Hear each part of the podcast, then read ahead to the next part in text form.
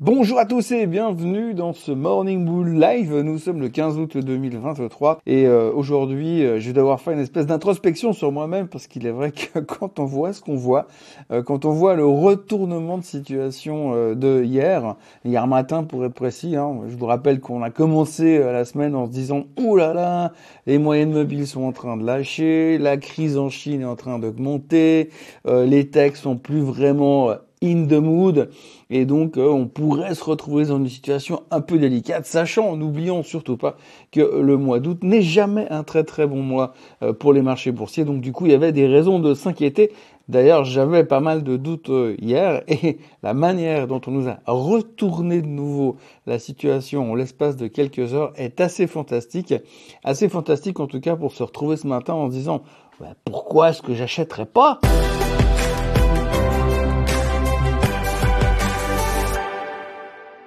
Alors si on reprend les choses un tout petit peu dans l'ordre hier, eh bien on a d'abord eu euh, l'affaire Country Garden en Chine. Alors évidemment des fois on s'intéresse pas trop à ce qui se passe en Chine, on comprend pas trop ce qui se passe en Chine, mais ce qu'il faut retenir hier, c'est que hier matin on a attaqué la journée en disant attention, potentiellement Country Garden pourrait faire défaut.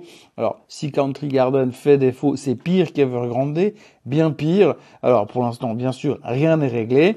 Hier, on était en bord de la panique euh, par rapport à tout ça. Ça présente 70 000 employés en Chine. Les craintes étaient très présentes. Si Country Garden venait à s'effondrer, eh bien forcément, il y aura une espèce de contagion en Chine. On parle même carrément de récession de l'économie chinoise en ce moment. Et les gens ont très très peur. On, craint vraiment qu'il y ait un truc qui se passe en Chine qui soit beaucoup plus gros que ce qu'on pouvait penser ou ce qu'on pouvait craindre. Pourtant, je rappelle quand même qu'au début de l'année, on était en bord de l'euphorie parce qu'avec euh, la réouverture des portes post-Covid, ça allait rigoler.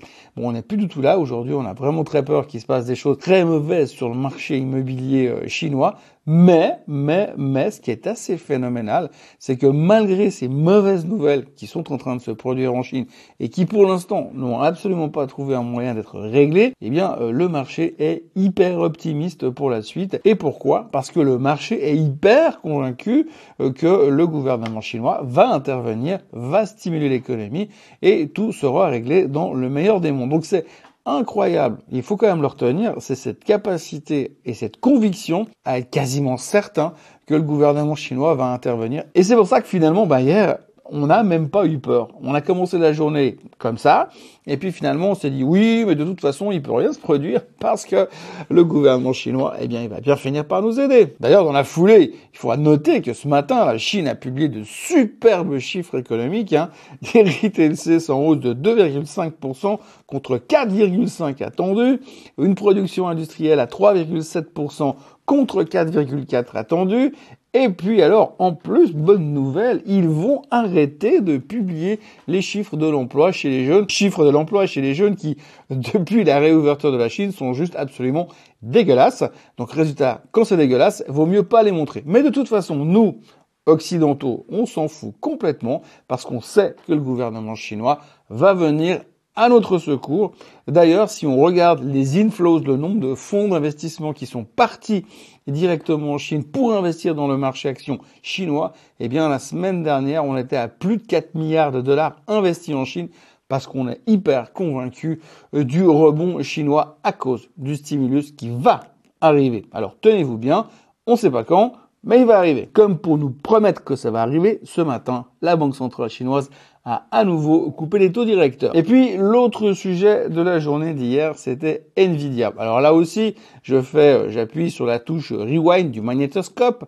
Et oui, on peut encore dire magnétoscope euh, en 2023. Et eh bien, si j'appuie sur la touche rewind du magnétoscope, eh bien, hier matin et même pendant le week-end, on commençait à craindre un ralentissement dans l'intelligence artificielle. La semaine dernière, on avait eu des mauvais chiffres sur l'intelligence artificielle. Du coup, Nvidia s'est fait taper dessus. Du coup, les moyennes mobiles ont cédé sur le Nasdaq et sur le On l'a vu, on en a parlé. Et puis alors hier, tout d'un coup, au milieu de la journée, eh bien Morgan Stanley est arrivé et a dit stop, arrêtez tout, Nvidia, It's a buy. Nvidia, il faut acheter, il n'y a pas photo, c'est super. La faiblesse qu'on a eue ces derniers temps, c'était juste l'opportunité que l'on attendait. N'hésitez pas, c'est les soldes, il faut courir acheter Nvidia. Résultat, tout le secteur intelligence artificielle qui était un petit peu accroché à la paroi par les ongles qui s'est dit ah bah finalement il faut y retourner. Nvidia a pris 7% et le marché, le SOX, comme on le voit sur le graphique, a littéralement explosé hier. Le SOX n'est pas encore revenu en dessus de sa moyenne mobile des 50 jours. Mais ce qu'il faut retenir quand même, c'est que le S&P 500 que l'on voit à l'instant a rebondi exactement où il devait rebondir et le Nasdaq que l'on voit à l'instant, eh bien lui, il a rebondi, il a repassé au-dessus de la moyenne mobile des 50 jours. On a envie de dire que peut-il nous arriver? Tout va pour le mieux dans le meilleur des mondes.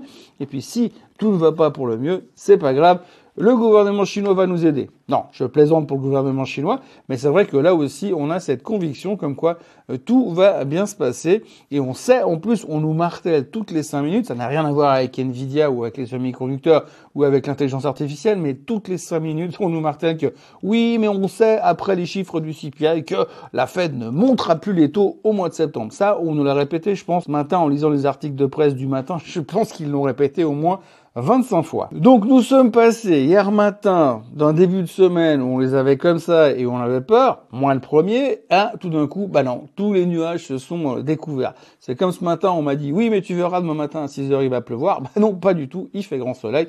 Donc du coup, bah, on s'est encore gouré. Donc hier, on a commencé la journée avec la peur au ventre, et on a fini la journée au bord de l'euphorie. Alors c'est clair, quand on regarde la performance des indices, c'est pas non plus 14% euh, de hausse sur le Nasdaq, hein, c'est 1% de hausse sur le Nasdaq, mais dans la situation dans laquelle on était hier matin, on pouvait craindre euh, bien pire que ça. Et puis il y a les gourous. Alors hier, les gourous étaient sortis. C'était lundi, c'était le milieu du mois d'août. Certains ont déjà commencé à préparer le back to school.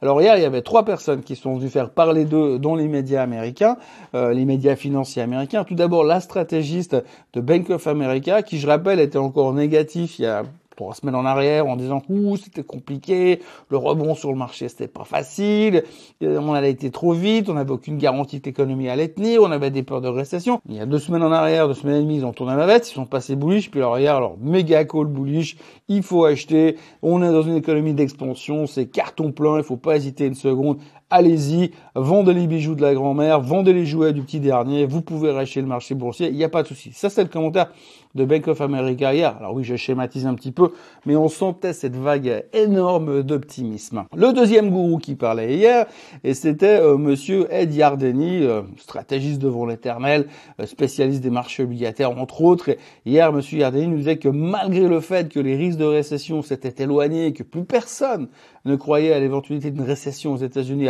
pouf, des années, eh bien, euh, le marché obligataire, lui, continue de donner des signes comme quoi la récession, elle devrait quand même se pointer un de ces jours, qu'il y avait quand même des choses qu'il fallait se méfier. Je rappelle qu'il y a toujours cette fameuse inversion de la courbe des taux qui est toujours valable depuis des mois et des mois et que chaque fois que ça s'est produit dans l'histoire, on a fini par avoir une récession. D'accord, pas tout de suite, mais on a fini par l'avoir. Donc hier, Monsieur Yardeni rappelait quand même que attention, euh, tout n'est pas si rose que ça. Et puis alors le dernier, euh, l'exceptionnel Michael Burry, le spécialiste des subprimes de l'époque, qui lui avait vu la crise des subprimes, qui a shorté euh, la crise des subprimes, qui était dans le film de Big Short, eh bien Michael Burry hier a annoncé qu'il avait grosso modo vendu toutes ses actions et puis qu'il avait acheté des poudres sur le Nasdaq et sur le S&P 500.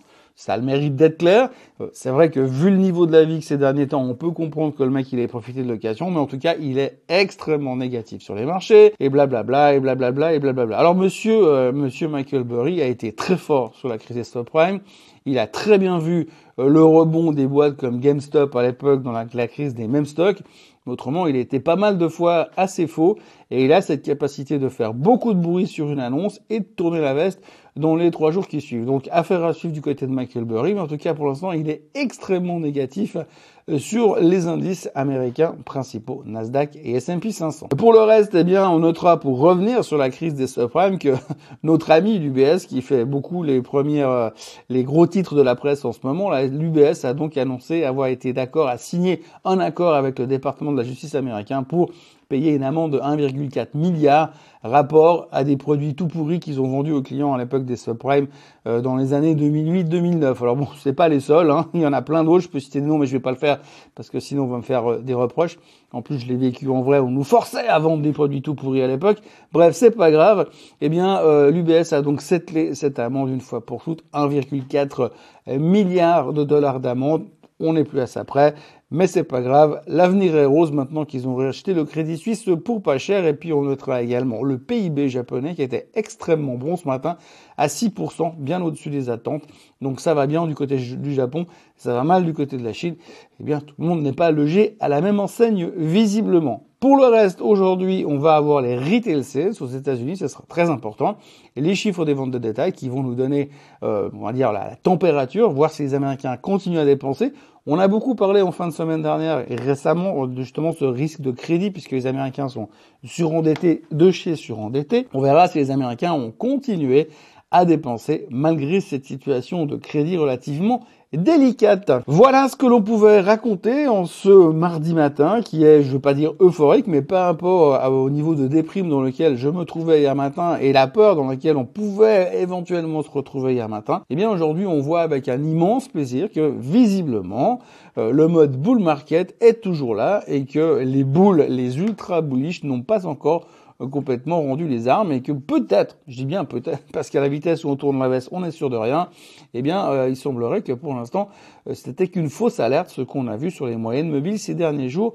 Et c'est tant mieux, d'ailleurs. D'ici là, bah, n'oubliez pas de vous abonner à la chaîne Suisse Côte en français, de liker cette vidéo et de me retrouver demain matin pour un nouveau Morning Bull Live. Passez une excellente journée et à demain. Bye bye.